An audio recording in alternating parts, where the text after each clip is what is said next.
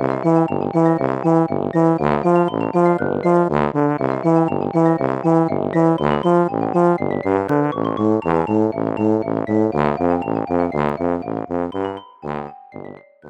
家好，我是帅帅。大家好，我是 GoGo。欢迎收听你的宅友已上线。我们今天要讲的是最新上映的电影，叫做《灵魂急转弯》。不愧是迪士尼狂粉兼皮克斯狂粉，没错。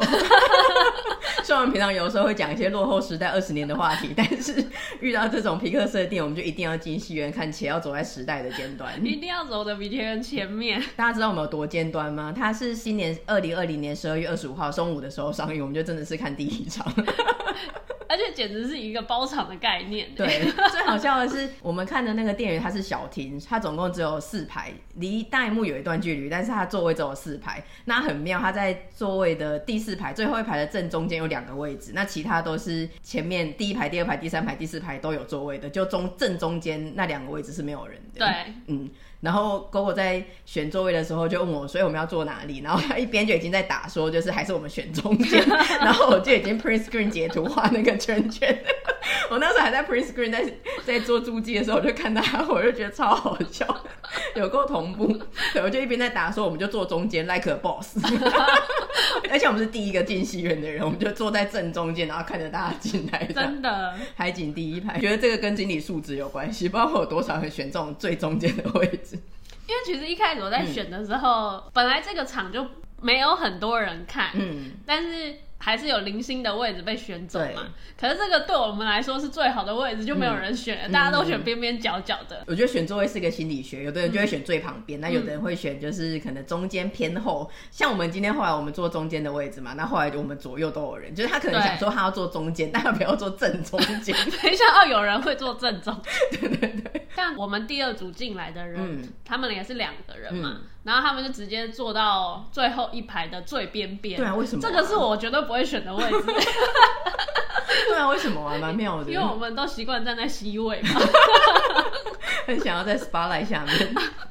这部电影呢，它是皮克斯的第二十三部作品。皮克斯是一九八六年创的，那这一部是他的第二十三部作品。本来他是要在今年六月的时候上，那后来因为疫情的关系，他延后大概五个月，所以是在圣诞节这个档期上映的。嗯，大家都被影响了。对，那你记得上一部的皮克斯是什么吗？Coco 夜总会吗？你上 Wiki 你会发现你错的有够离谱。我觉得今年因为疫情的关系，大家真的都已经丧失时间感嘞。真的哎，嗯，上一部是年初有一部，对不对？对对对。但我不记得那一部是什么。它叫做二分之一的魔法，你应该有讲了就有印象。它是一群蓝色的精灵嘛，耳朵尖尖，皮肤是蓝色的。有有有，有一对兄弟。预告。对对对，对反正它以前是它是一个类似魔法世界，但已经被现代化魔法世界。然后有一天，他忽然发现了一个魔杖还是什么东西，他就使出一些魔法，但他爸就只剩下半身，所以他跟他哥哥要走上一个有点公路之旅，或是追寻自我之旅，想办法去把他爸爸的上半身找回来，这样子。找回爸爸的上半身，嗯，跟 JoJo 有关系没 有？JoJo 谁上半身不见？有啊，那个德国军人的那个，他是下半身不见。那个不管他，那个炸鱼啊，是吗？可是他一直活到后面。那你帮那个忍者龟里面不是有一个做大脑的人吗？你知道吗？我知道，那个反派角色大 boss 去帮他找回他身体的其他部位。为什么？给他帮那个德军那个炸鱼找了。但是他有帮 JoJo 啊，算是一个友军吧。对，本来他出来的时候想说是个很奇怪的反派角色。那二分之一的魔法他只上映两个礼拜，就是创下了迪士尼的记录。这部连我都没看，嗯，因为疫情我。真的不会想进戏院呢、啊。对，我们今年很扯的是，今年一整年哦、喔，我跟 GoGo 两个人只进过戏院两次，一次是鬼面，另外一次就是现在。让我想到，不是网络上会有一些说如何一句话激怒人那种吗？嗯，那像我们这种很爱为了动画电影进戏院的人，他们就会说，哎、欸，这么大了还在看卡通，或是说你你花钱进戏院看卡通很浪费钱，甚至还看到哭。对，很多人就会这样觉得，但我们就觉得说，没有，你其实是动画才要进戏院看。对啊，因为那个声光效果完全不是电视或者是小荧幕可以比拟的吧？对，你在小荧幕看的话，就很像真的是在卫视电影台啊那种看到的卡通。你就是要进戏院，尤其是皮克斯的，皮克斯从怪兽电力公司开始，它的那些特效啊、美术就真的非常的厉害，那些毛啊，还有风吹来的动啊，那些光影，真的是一定要进戏院体验才行。好，那这部电影呢，就是皮克斯自己本人，他们也想要忽略他们年初那一部二分之一的魔法，所以他宣称就是说，哎、欸，皮克斯年度原创，很像他是二零二零的代表作这样子，是一个黑历史。那部我看一点点，二分之一的魔法真的有够难看，看不下去，我都怀疑说他是不是其他公司做的，被挂名，对对，整个氛围很不像，很诡异。我我只看了五分钟，我就看不下去了，不知道会不会后面很精彩啊？但真的是看不下去哦。然后再上一部呢，已经到二零一九六月的《玩具总动员四》了。哦，上一部是《玩具总动员四》。对，你讲了 Coco，Coco 有多久啊？Coco 应该是二零一八或二零一七的。有这么久吗？对对对。可是 Coco 在我心中的印象很深刻，哎、嗯，好喜欢 Coco 啊。然后他的这一部的皮克斯制作团队是脑筋急转弯还有天外奇迹的制作团队。从制作团队还有他做的电影，应该就可以看出端倪，可以猜。测到说这一部电影的风格，像我在看这部电影之前呢，我就猜到说这一部应该是走一个比较有探讨一些议题，然后亲情啊，会有一些温暖的部分，或者是比较感人的部分。因为你看《脑筋急转弯》跟《天外奇迹》就是这个路线。这一部蛮像《脑筋急转弯》，对对对，连名字都很像。对，灵魂急转弯，它的一些动画跟绘画的风格，嗯，也都蛮像《脑筋急转弯》的，还有它的剧情的走向跟一些探讨的部分。这一部的导演是皮克斯的创意执行长，那他的风格是一，他比较会从他的过往经验来想他这部电影要做的主题。像脑筋急转弯，你不知道知不知道？他就是那个时候他其实家庭有一点问题，他女儿青少年叛逆吧。原本他们小时候很好，但他女儿进入青少年时期的时候，就你知道青少年就是 就是会这样啊，中二病发作啊。对，那他就有点探讨说为什么会这样，所以他才会做脑筋急转弯这部电影。天哪，为什么我们没有这种 idea？因为我们没有什么叛逆期。我们就在宅，不是，就是我们碰到有一些人比较奇怪啊，嗯、或是一些生活的困难的时候，嗯、我们不会这样子就转念把它变成一个动画，或者写成小说，我们就是没有这样的创意。他是创意执行长，而且在那是他女儿，他会想办法 fix 他，我们谁管他？其他人在我们就黑他，绝交。那天外奇迹也是，天外奇迹还是回想起他童年的有个记忆这样子。其实很多事情都是要从生活中的一些线索或是生命体验，然后你才能做出一样能感动人的作品。执行长真的很了不起。那这部作品的话呢，他是从他的儿子，好像又是他儿子，他现在不跟他老婆，那他阿妈。综合一下，就是脑筋急转弯是给他女儿，女儿然后灵魂急转弯是给他儿子。对对对，接下来会有个什么？应该他老婆，就是他妈吧？不是给他啦，是从他得到的灵想灵感发想。嗯嗯，这一部的话，他是觉得说他儿子从婴幼儿时期就很有个性，因为很多人会讲说，其实每一个人出生都是一样的，他是因为跟社会有一些互动，然后慢慢的去发展出他的个性或是教育。但他就觉得说没有，其实他儿子从婴儿时期或者一两岁的时候，其实那个时候就是很正常的养他，那他可能也没有跟外界什么接触，但他就有自己很独特的个性，所以他就觉得说，其实每个人与生俱来，他可能有一些真的是天生的个性。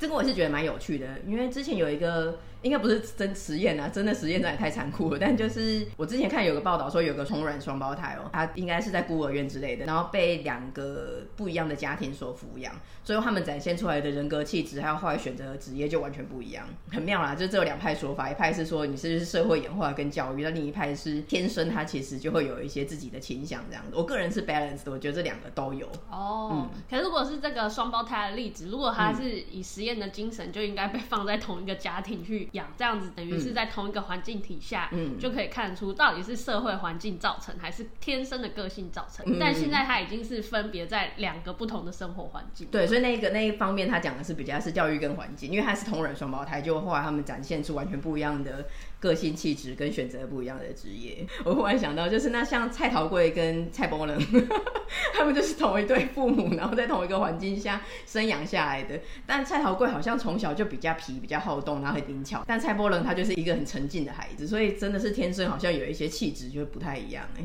其实我也相信，对啊，你跟你弟应该也是有一点不一样的地方吧？对啊，像我弟就比较沉稳一点嘛。为什么都是丢高的那个人？为什么？到底是被刻了什么东西？那他就把这个观念用到电影里面，他说这个叫做每个人在投胎之前，他有个投胎先修班，那在里面里面获得了一些个性这样子。好，我们刚刚没有讲到说这一集会不会爆雷，我们会尽量把它限缩在你看预告片会看得到的剧情，因为它预告片其实讲了很多。预告片就有点是一个大纲介绍的。其实如果你自己去看这部片之后，嗯、你就会发现你的剧情简介大概就可以在里面展露无遗了。对，因为它的设定很简单，它就是一个大纲，那他跟你说他会是这样子发展。其实他也没有什么剧情可以爆雷，但你要跟着他的剧情一起发展，你会获得一些感动，还有被他的画面啊、音乐啊。沉浸在那个故事里面，但它的大纲就是那样，它没有什么起承转合，然后会会有一个剧情的爆点。对，那我们现在开始讲剧情介绍。那我们还是一样，假定我们的观众是看过预告片的人，我们不会讲太多的雷。但如果你连预告片都没看过，那真的没办法。接下来要做一些剧情的简介跟观影后的心得分享。嗯，如果你很怕在这之中被影响你的观影的体验的话呢，先跟你说好，我们有粉丝团跟 IG，你要请先加入我们的粉丝团跟 IG，按。赞跟追踪，然后可以先离开。对，因为听说有一些人他真的是脑袋一片空白，也不是脑袋一片空白了，跟你一样。因为我至少会看预告片，我可能不会上网搜寻一些其他人爆雷或是一些报章杂志啊、粉丝页、电影相关的媒体讲的东西。但至少会看预告片，我至少要知道一下说它的剧情大纲设定是什么，不然我怎么选片？就是我去戏院然后拔杯嘛，是个飞镖嘛，我还是要知道说哪一片我想看，这个剧情大意是我有兴趣的，我才进去啊。可是我都不看你怎么。选片呢？真是宝贝哦！皮克斯出品的会有错吗？有那个二分之一。不是啊，我说其他的片呢、啊？你你真的连剧情大纲跟预告片你都不看，你你怎么选片的？我会先排除它是什么类型的片。嗯、如果是恐怖片、悬疑片、鬼片，先砍掉。嗯、然后再来，如果是看起来像是喜剧片，或是比较有内容的剧情片，嗯、还有像这样子的动画片，我会稍微看一下文字简介。嗯，但哦，真的是看文字简介而已。对，就是行活电影的那个五行这样子。对，很简短的五行。然后或者是有时候上电影院的时候。正片播放前会有预告片，被迫看的预告片，那个我会看一下，然后就会记在心里说，说、嗯、哦，接下来下半年有这一部，那我可能就会去看。嗯，真的很单纯的。然后之后我就不会再去接触跟这一部相关的资讯了。不愧曾经是个关节。Gogo 之前在疫情之前还看蛮多电影的，所以我说他大约是一个指关节之类的，一个小小的关节，但他看蛮多电影。好，那我们开始介绍剧情简介喽。他是一个黑人的爵士乐手，有点不得志啊。他在一间高中当兼职乐队的老师，因为他的梦想其实还是成为职业的乐手，就是以当乐手然后表演啊营生，就这样。然后他。超简单，对对对，那故事就发生在他有一天，因为他本来是在学校兼职嘛，结果校长跟他讲说，哎、欸，你得到了正职的工作，就表示说你结果你会有一些保险啊，然后健保啦这一些的。那他妈对这件事情当然是很高兴的，你好不容易有个正职的工作了，不是很像打零工，然后等待一个机会。但他自己其实对这件事情是有一点疑虑的。后来他去参加一个呃面试的机会，他可以跟一个蛮厉害的乐手一起表演，那他就太开心了，就是一边讲电话一边跟他朋友讲好消息，就就掉进一个下水道，然后就算是接近死亡的状态，他的人就来到了另外一个世界，我们可以说是阴间之类。幻化成灵魂，就是你在预告片里面会看到他的形体从人形变成小小的透明的样子，就等于是他这之间的转变。他转变的很厉害哦，因为他原本是在现实社会嘛。那皮克斯真的太厉害了，他从一九八六年到二零二零年，他每一年都在成长。我觉得他那个真的超厉害的，他展现纽约街头的黑人文化啊，然后服装啊、动作啊、那些光影啊、街道乐器啊什么，真的超厉害哦。他有个很厉害的是弹钢琴，因为他画面会。会聚焦说他在弹钢琴的画面，他其实弹的每一个钢琴的位置是真的我们听到的位置，而且不只是说手有放到就好了，他要找真正很专业的钢琴师来看他的手的那种微妙的动作，就是用力或是小力都是完全依照真正的样子。哎，我觉得他很厉害的是他融合了明明是动画，但又很像是真的，然后你不会觉得很突兀。刚看这部片的时候啊，嗯，我也觉得说，哎，他真的好像一部真人化的电影哦。那些咖啡店啊、剪头发店，那些街头都非常的像，但他人会比较夸张一点，就是他的主角的头其实有点像弹头先生，头型比较 夸张，对。可是他们的人物的微表情，嗯，都很细致。因为像优辐射做《鬼灭之刃》那一个，嗯、他们也很厉害，但还是跟皮克斯真的是有差。因为皮克斯他就是把二 D 跟三 D 这个动画融合的很自然。但我在看《无限列车》的时候，我也有点违和感，因为他的那些背景嘛，火车啊，然后经过山洞啊，那些树啊什么，他是用很像写实的方式，但他的人又是漫画的二 D 这样子 key 上去，我觉得他那个其实人物跟背景有一点突兀。哦，嗯，这我自己在看的时候会觉得有一直有一种违和感。那刚才 GoGo 讲的，他后来会变成一个小小的 Q 版的灵魂嘛？虽然是一瞬间从他是一个在街头的真人比例的音乐家，啊，掉进洞里之后，哎，就变成 Q 版的小人，就那个差别是很大的，很可爱。把你的情绪一下子也就是转换过来。然后他就是说他到了这个阴间，或者是说投胎先修班，就是说每一个灵魂他在被某个人生下来之前，他都在里面快乐的生活，然后获得个性，然后带着那个个性被人生出来投胎到这个人间。他那个设定我觉得蛮有意思的哈，而且那边感觉好快乐，我觉得每个人家一堆一堆小小萝卜头，然后嘻嘻哈哈这样子撞来撞去的。对啊，就每个人像小小兵，每个人都很乐活的感觉。如果是我，可能就不想要投胎。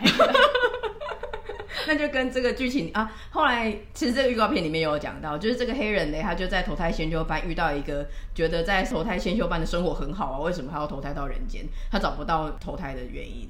所以他们两个就是一起想办法回来跟找寻到自我，这样整部片就是在讲这个投胎千秋班的那个氛围，也是让我想到炭治郎的内心 就是一个温暖的，哎、欸，对啊，温暖的地方，然后很多小人。我在看的时候就觉得那个小人好像炭治郎的内心，嗯、小人。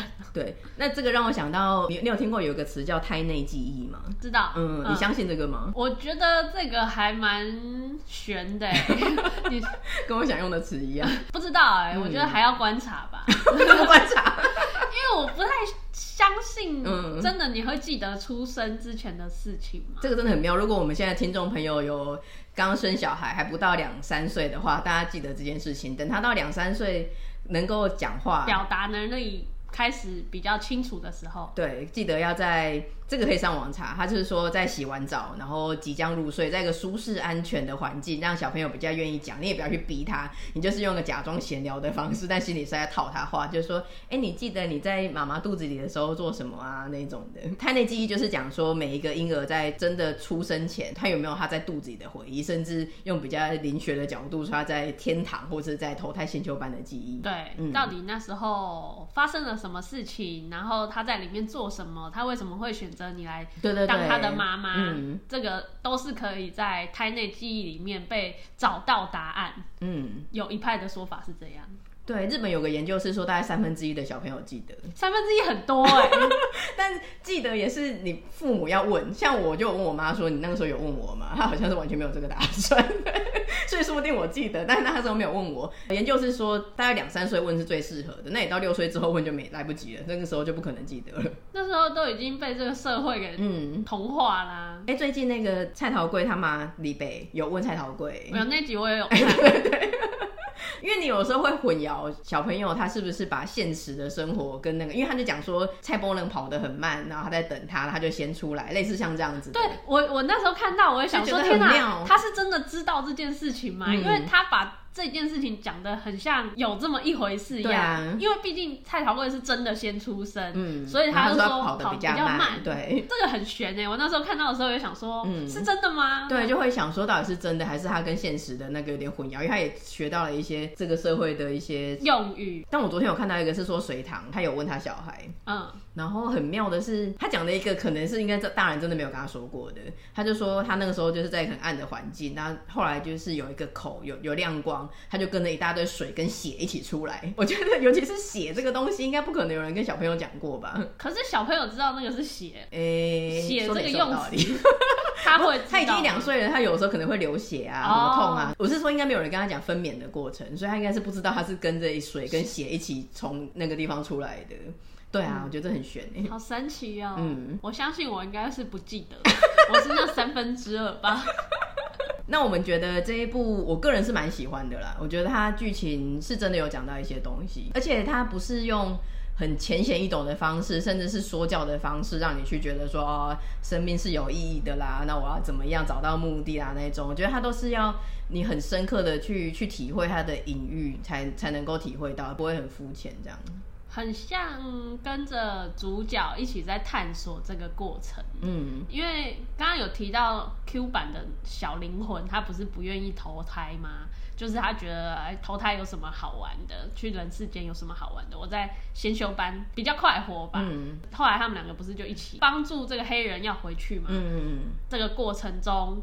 他也去了解说，哎、欸，其实有一些是他没有体验过的事情。嗯，这件事情让他觉得很好奇，他觉得怎么这么有趣，引起他的兴趣吧。嗯，它里面有一些画面的呈现，它是用很简单的方式，有一些像甚至是毕卡索最后那个抽象的风格或者简单的方式，但他去呈呈现一个抽象的，然后比较灵性的画面，再搭配他那个有点空灵的音乐，我很喜欢那种感觉。那个真的要在电影院体验才体验得出来，要整个很沉浸式在里面。嗯，我觉得现在去看也蛮好的，就是比较没有人，你比较可以在里面去思考它整个的过程。对剧情想要带给你的东西，如果要看，真的要趁现在，因为你不知道接下来疫情会不会更可怕，真的很担心呢。就像我们今年在年初最后一个界限之前赶快出国，然后想到好险，那个时候出国之后就不行了。哎，说到底好像跟这部电影的目的有点关系，就是你要在趁你活着的时候，你可以做这件事情的时候，赶快享受当下，然后做这件事情。他有一点及时享乐的活在当下层面在里面。嗯嗯嗯。那我会想到这一部会跟最近很红的几部呃 N 平台的戏，不要再帮他广告了。最近很红的那个《经济之国的闯关者》，帅帅看完了。哦，我已经看完了，而且是两天内看完，两、天看完八集。因为它的设定是说，有一群算是在现实世界中很厌世的人，他可能心里就会想说。要是忽然呃，大家都消失有多好，或者是忽然一个末日，就是僵尸降临，因为他们可能是现实生活中比较不如意的人，他就会觉得说我要面临升学压力或是工作压力，他觉得他已经在一个限定的规则下面了，那他没有办法去在这个里面展现出自我或是往上爬，他就只能一直被这些东西压抑着生活着。他会希望说，现在忽然来个乱世，那我可能有机会摆脱这一些束缚跟规则，重新开始。他们是黄金贼吗？他们很希望回到三国时代。听起来是黄金贼。对，你仔细想想，像曹操啊，他们如果在现代社会，他们能干嘛？或者了不起，曹操可能就是一个高阶经理啊。那刘备应该就是个废柴。刘备应该就是，我相信，或者是他就只是，他就开一间电卖鞋。所以他们可能会希望一个乱世，让他们能够摆脱束缚。一个末日的厌世气氛，跟这出戏能带给你的正面的那种，是正好是一个对比了。而且《经济之国闯关者》，其实这些厌世的人，他们来到了一定要努力游戏，而且是很残酷的游戏，才能生存下来的世界。以后他们忽然都变得很想活，不是不想活吗？对啊，突然又有了动力，就对了。嗯，嗯，他们。可能本来一般的世界就是过得太舒适、太理所当然，他觉得他找不到他的目的，但反而到这种你一定要使尽全力，你才有办法活下来，可能还活不下来的地方，他们反而找到了生存的意义。哦，被迫去面对自我。嗯，所以这出戏看起来好像是很灰暗的，然后血腥的，但其实它内部包含的是一种，其实又是一个正面的方式，哎，就是你要好好的珍惜现在，然后活下去，fighting。那我自己是看这一部的时候，最后就一直想到，这很像我前两年看的一部日剧，叫《我要准时下班》。嗯，这部日剧是吉高由里子主演的。这部女主角呢，她是坚持不加班的 OL。嗯，她就是每天六点时间一到，她就要下班。下班的唯一动力就是。赶在六点十分前到他们公司附近的上海餐馆去点一笼小笼包，啤酒可以半价还是喝到饱？我有点忘记了。嗯，反正这就是她一天下来唯一的目标，就是这样子。要是我的话，我这也会是我的目标，就是那个啤啤酒喝到饱跟搬家。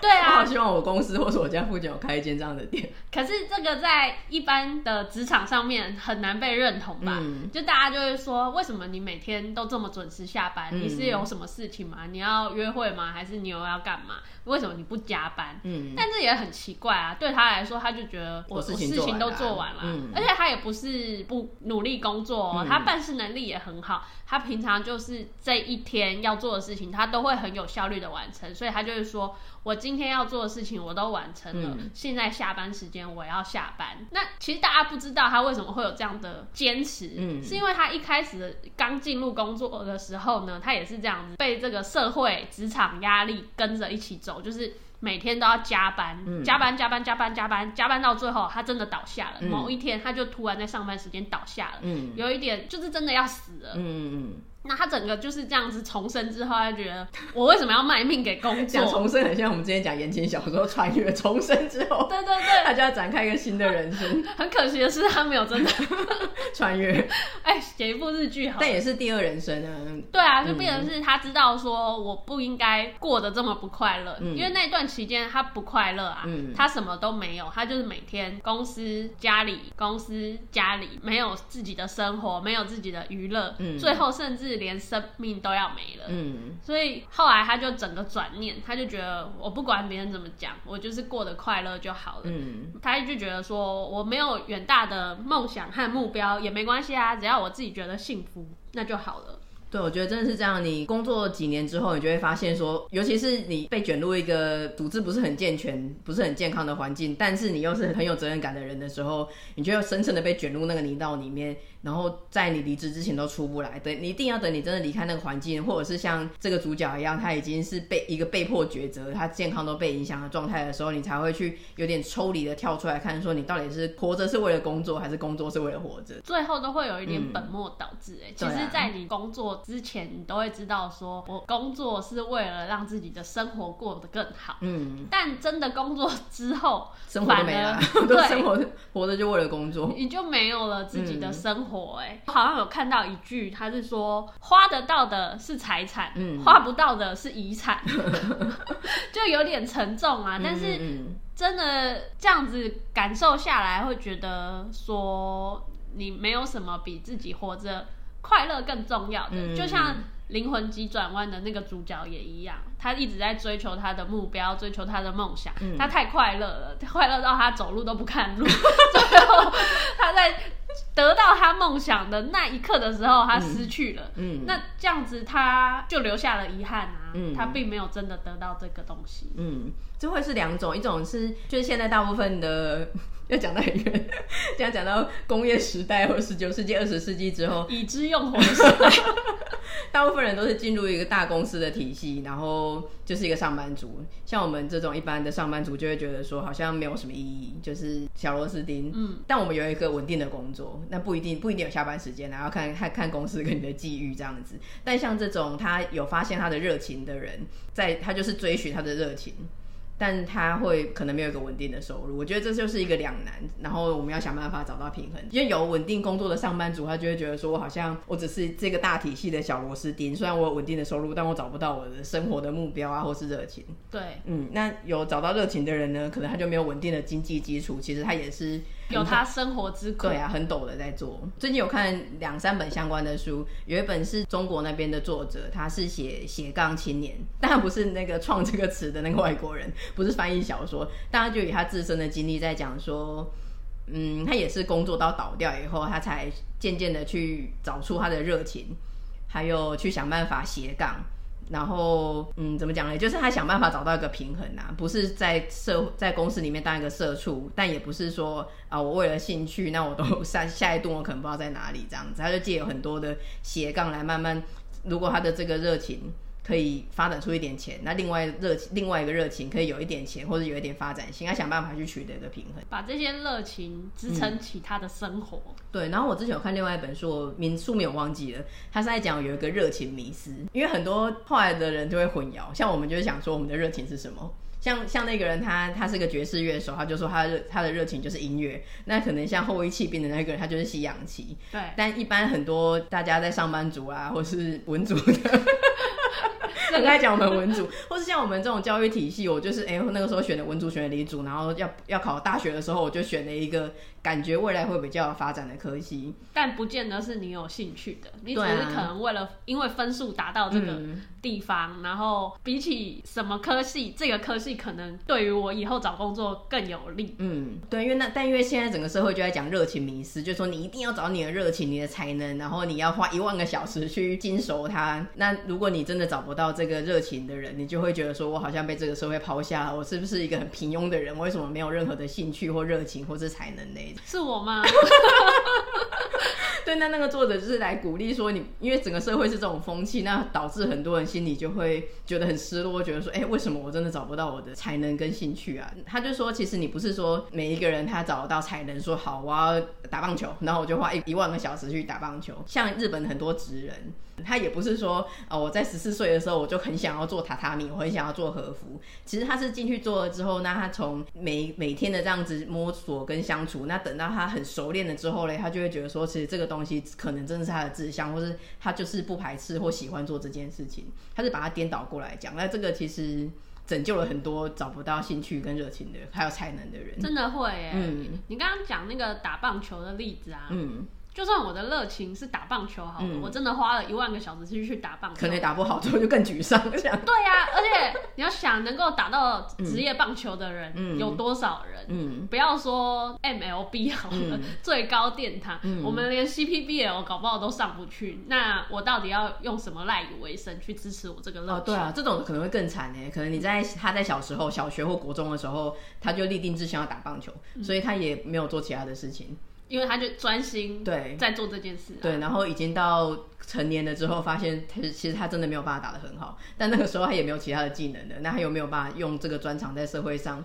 就好像就会更惨哎，但如果用比较乐观的方式说，例如我们刚刚那个例子，他到二十几岁了，发现他的人生都花在棒球上面，但他又闯不出一番名堂。我觉得，但他至少他当初在沉浸练习的时候，应该是有得到快乐的。他做他喜欢做的事情呢。这部电影其实就是要鼓励大家说，如果你有这个热情，那你就去追随他。其实，在后翼弃病里面有一个人是这样子，他本来他可能在地方上。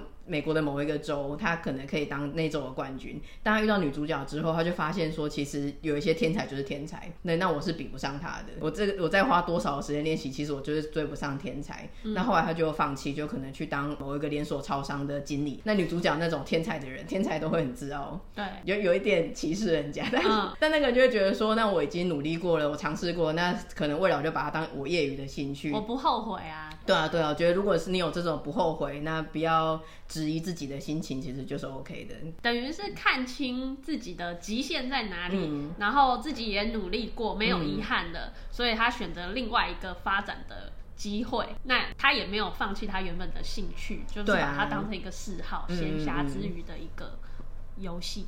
对，像呃，大家都很推崇《后翼弃兵》，但我其实没有很喜欢的，因为他就是在讲有一点是一个。而且它也很短，它好像也是七八集而已。那那个女女主角她就是天才啊，天才。她一开始学习，她没多久，她就已经可以打败很多人的人。然后她就是一直一直一路打上去，都没有遇到什么困难。她遇到困难之后她自己的个性而已。人格瑕疵，对对对，他就是那种天才，好像都会有这种阴暗面，但就是这样子。那如果，而且他克服的过程也很简单，他就很轻松的克服它。嗯，所以对我而言，我会觉得比较没有共鸣，因为他是天才，那可能我们人都的个性都会向往着一个明星，或是向往着太阳这样子，是他周边的人都会无条件的支持他，然后想办法扶他上位，帮助他。就算他可能有的时候个性会展现出一些不好的地方，但大家就觉得说，可是他是天才，我们要想办法让他上去，这样就会觉得说，这部片好像把很多事情都讲。很 简单，讲的很合理化一样。嗯，你不要去厌恶自己，或是对自己太多的自我怀疑，都不不对自己的选择啊，或是过去。但那些有才能的人，我觉得他们也不要去评断别人。就像评断说，超商的老板可能嗯不是一个，嗯、好像只有西洋棋是对对对最棒。嗯嗯嗯，对啊，这样子不是很好。我最近有听到一个讲法，那我希望它是假的啦，但它对我造成很大的印象，就是说迪士尼他们在创造每一部的故事之前，其实他们是先创造角色，所谓的 IP，然后他们觉得这个角色会红，他们才会发展故事，就是对我这个。有点想法不切实际的梦想的人会觉得说，呃，有点太商业化了，不是很喜欢。可是我相信是真的啦。对啊，因为他本来就是一个商业帝国啊。对，他可能创造一个角色，就说，哎、欸，这个可以出周边，这个会红，这个是公主，然后我才去想说，啊，那这个故事是怎样？那那个二分之一到底是？他是皮克斯。哦。对，所以我看完这部片以后，我觉得他就真的是讲一个故事，因为这个部里面的那些小灵魂啊，或者是这个。爵士乐手，我相信他们是没有办法做出太多的周边商品的，除非但商人要买那个灵魂乐手，但商人真的很厉害，所以他最后真的做得出来。但，我觉得他的他有回归到皮克斯的初衷，他只讲故事，他的画面跟音乐，还有他的一些特效能力，其实他都是为了辅助这个故事，整个核心还是在故事，它并不是一个哗众取宠的作品。对，我有看。有一些影评就讲说，这一部电影终于回归了以前的皮克斯风格。我自己也有这种感觉，因为皮克斯最近出太多续集电影了，像《玩具总动员》，玩具总动员出到四啊，对。但其他的，不管《玩具总动员》，其他的像《超人特工队》，嗯，还有《海底总动员》，都觉得真的是去看情怀的。我每次进戏院看，但都觉得说那个真的比不上原作，有一点是为了续集，嗯，然后为了卖这个情怀硬要出，它的故事本身真的是没有什么，有点乏味了。回过头来这一步的话，嗯、因为二零二零是过得不太好的一年，嗯，对整个大环境来说，那也有很多人会觉得很沮丧，或是迷失自我。嗯、但这一步就有一点是献给这些迷失自我的人，嗯，你会找到一些心灵的力量吧。我觉得每个人看这部片的感受应该不一样。有的人可能会觉得说，哦，就是个小品，OK。那有的，我觉得尤其是可能受过伤，或是有一些他的生命记忆，或是现在很迷惑，他找不到他的才能或是方向的人，他会特别有感触。可能在生命的某个阶段，就是你可能今年看跟五年后、十年后看会不一样。跟我看，跟我坐坐我隔壁的人看，其实每个人看的感受会不一样。但总总体人是蛮推荐的啦，只是你的感受会到多深刻，这是就要看个人。今天有点沉重，跟大家探讨生命的意义，就是讲这一部很很有感触的电影，还没有办法讲一些平常的看话或是干话。回归于正常，我们还是个人呐、啊，也是会迷惘。因为我觉得我们的听众跟现在大部分这个社会的人都是上班族了。我最近其实我看到一本书讲说，大家会觉得说好像没有得改变，因为我创业有风险嘛，那我又不是真的是个弃养棋手，还是打棒球，而且已经二三十岁了，我没有办法现在再去发展一个兴趣当做专长。但所有人就会觉得说，那我的人生难道就要在办公室里面这样二十几岁，然后一路做到退休吗？就会觉得在这个现代社会面走不出这个框架。但那个作者就会讲，因为我们就生活在这个时代，你会以为说好像我的人生就是这样子的。但我们要想想看，其实这一个上班族的这个体制啊，其实它也就五六十年而已，它不是 forever，就是有人类以来我们就两千年都是这样哎。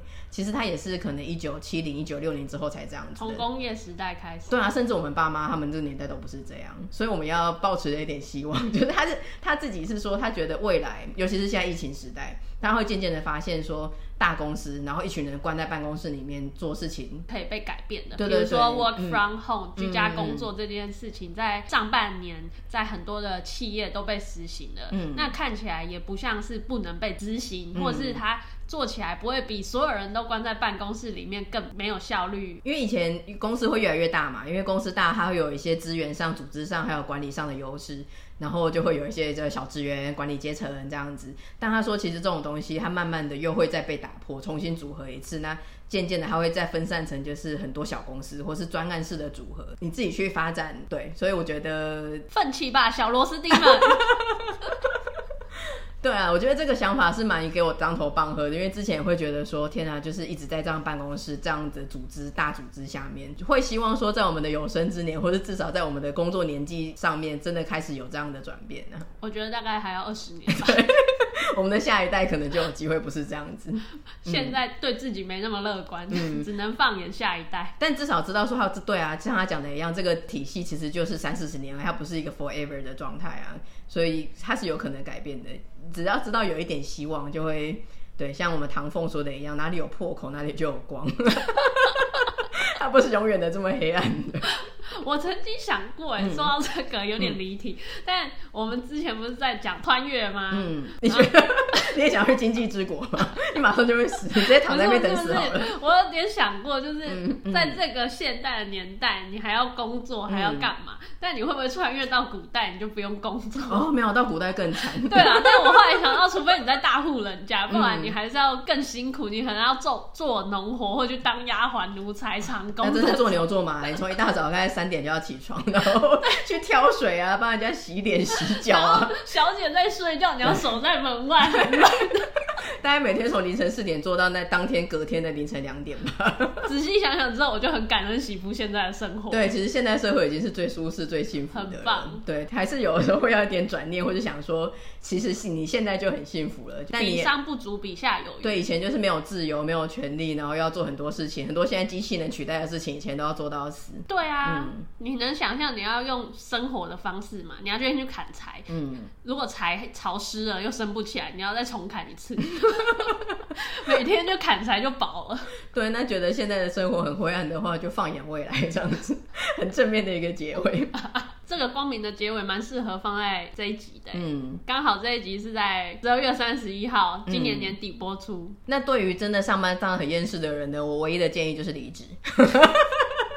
我认真。当你没有办法改变那个环境的时候，你就改变自己。对啊，身心健康真的是最重要的啦。因为这是一个过来人的想法，可能对某一个公司，你原本就深陷在其中，或者是跟里面的人有一些很很深的一些纠葛。其实真的到你离职的那一天，好像哎，一切就忽然断了，就是就像分手一样。如果你没有藕断丝连的话，你之前再再纠葛，其实就没了。对，就是只有当你深陷在那个环境的时候，嗯、才会当局者迷，你的情绪才会被牵着走。让我想到，因为很多人是厌世感嘛。然后厌世感的对比就是幸福感，那你要如何从厌世感很深到瞬间有幸福感？就是离职，是什么离职的传教士吗？我觉得大家还是要评估好自己的自身状况，对 不是贸然的离职，但也不要都不离职，嗯，但也不要真的痛苦到不行还不离职，就是要去评估那个停损点啊。对，所以我们现在讲的好像我们已经是个财富自由的人，然后在那边跟大家讲一些五四三。其实我们也是在这个社会里面很努力打滚的人，但这就是我们工作几年之后的感想啊。对啊，嗯，也是跟大家一样，对啊，平凡的上班族，嗯，都觉得自己庸庸碌碌的在过生活，对，但又怎么样呢？我们快乐就好啦，对不对？对啊，未来就会希望说找一个你不一定是个真的很厉害的兴趣或是才能，但你就是有像我们现在录 podcast 的就开心啊，爽啊。找出一个兴趣，然后你下班后能做的事情，然后是你能够跟人有连接的，你对啊，开心就好了。他有一个导演想要讲的电影宗旨，我就直接用朗诵的方式跟大家分享一下。就是他说，这部电影是给那些认为必须达到了不起的成就来证明自己价值的人。其实你们不用那么做，当然努力是一定要有的，但每个人都值得被爱、被接纳，这是生而为人的权利。对，希望这句心灵鸡汤能够鼓励到一些人，因为像我们就是很开嘛，活得很开心。但我觉得有一些人应该是真的很没有自信，或是活活得很受委屈，然后觉得他一定要证明一些什么这样子。那真的是不用，你活得开心，不要去侵害到别人就好，不要啃老，不要去侵害别人的自由，不要去伤害别人。啃老也是侵害别人，对对，啃老是侵害别人，侵害你的爸妈。对，你要宅啊，你要看追鬼灭、追九九。你做什么事情都可以，你不要去侵害别人。那你自己的经济自主，那你想要到多高的成就？你想要糊口就好，还是你想要成为台湾首富？那就是你自己的选择跟追求的目标。怎么做你自己最开心，你就怎么来吧。嗯嗯嗯，好，那我们播出的时候是在二零二零十二月三十一号。对，嗯，不知道会不会有听众朋友不看演唱会，在听我们的 podcast 的首播，不看一零一烟火，陪你一起跨年。对。总之，祝大家新年快乐！那明年的一年会更好。二零二零的一切都会过去，嗯，我们会迎来更好的一年。对，要保持希望，明年会更好。嗯、要要唱明天会更好，这超老派的，大家听了以后会马上想要关掉。我们的热情。对，总之大家新年快乐，明年见啊！新年快乐，拜拜，拜拜。